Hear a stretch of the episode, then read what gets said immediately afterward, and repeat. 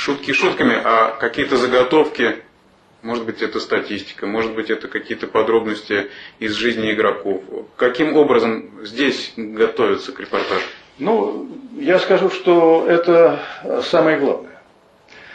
Ведь э, прежде чем сесть к микрофону, надо обязательно готовиться. И желательно написать это на листке, очень коротко, емко, э, различные моменты, связанные с игрой. То есть, будь это статистика э, игр вот этих команд, статистика игроков, какие-то другие детали из жизни этих игроков, может быть, замены в команде. Все это э, надо писать на двух-трех листках, которые должны быть перед тобой, и э, в случае паузы или возможности это просто вставить и рассказать, это будет к месту. Но для этого нужно следить за событием, естественно, вот. Желательно, как вот мы раньше делали, мы за час приходили, за час приходили перед началом репортажа э, на стадион, старались повариться вот в этом соку, встретиться с, может быть, тренерами, там, игроками, я не знаю, сопутствующими какими-то личностями, которые близки к команде, собрать сплетни. Все это э, как бы аккумулировалось потом и выдавалось в репортаже. Ну, может быть, этого и не было, но это уже, как говорится, для тебя большое подспорье и твое оружие. Ну, у вас был пример такой, что вы в контексте репортажа рассказали какую-то интересную деталь об игроке, и это заиграло? Я вспоминаю, когда я на Олимпийских играх в Калгари э, вел репортаж по телевидению, э, и там канадцы, кстати, играли, по-моему, со шведами. Я вот э, вел по телевидению этот репортаж, и там я собрал массу каких-то интересных деталей об игроках.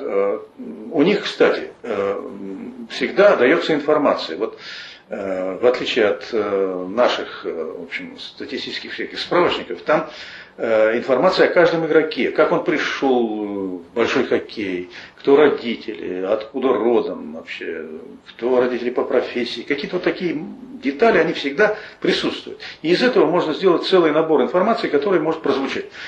И э, во время игры я там имел возможность э, рассказать о том или ином игроке, когда он находился либо на скамейке штрафников, либо какая-то возникала пауза, его показывали крупным планом. Это, конечно, очень сложно, э, в общем, все время э, где-то помнить об этом хоккеисте, так подспудно, потому что не будешь все время смотреть бумажку. Вот. И э, вовремя сказать, это, конечно, большое искусство и практика, естественно.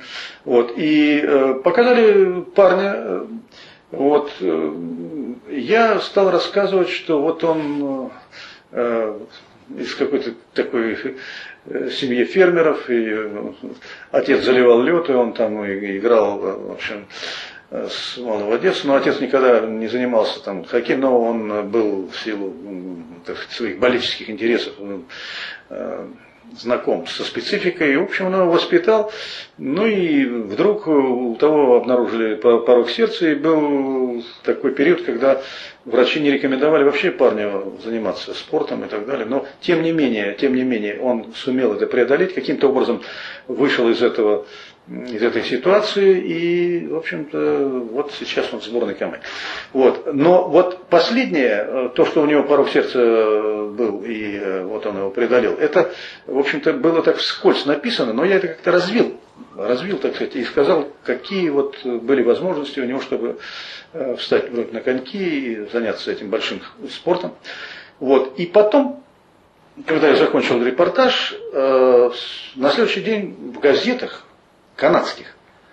Были какие-то оценки работы наших журналистов. В то время очень внимательно приглядывались вообще к тем, кто приезжал, поскольку только рухнул железный занавес, это, как известно, э, период перестройки и так далее. Ну и там э, так в шутку какой-то местный э, журналист говорит, вот, оказывается, советский комментатор больше знает о наших парнях, чем мы. Вывод такой, что, ну, конечно, конечно, КГБ всегда было выше ЦРУ. Ну, там все смеялись потом и так далее. Но, но вот это не запомнилось, когда вот такая деталь, она как-то заиграла, и это было, так сказать, поводом для различного рода шуток.